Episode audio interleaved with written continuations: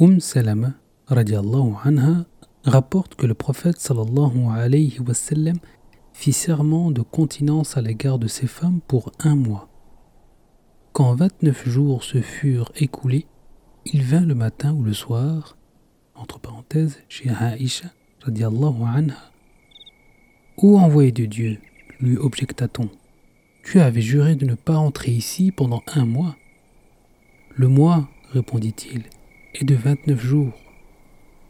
Sahih al-Bukhari, hadith 1910.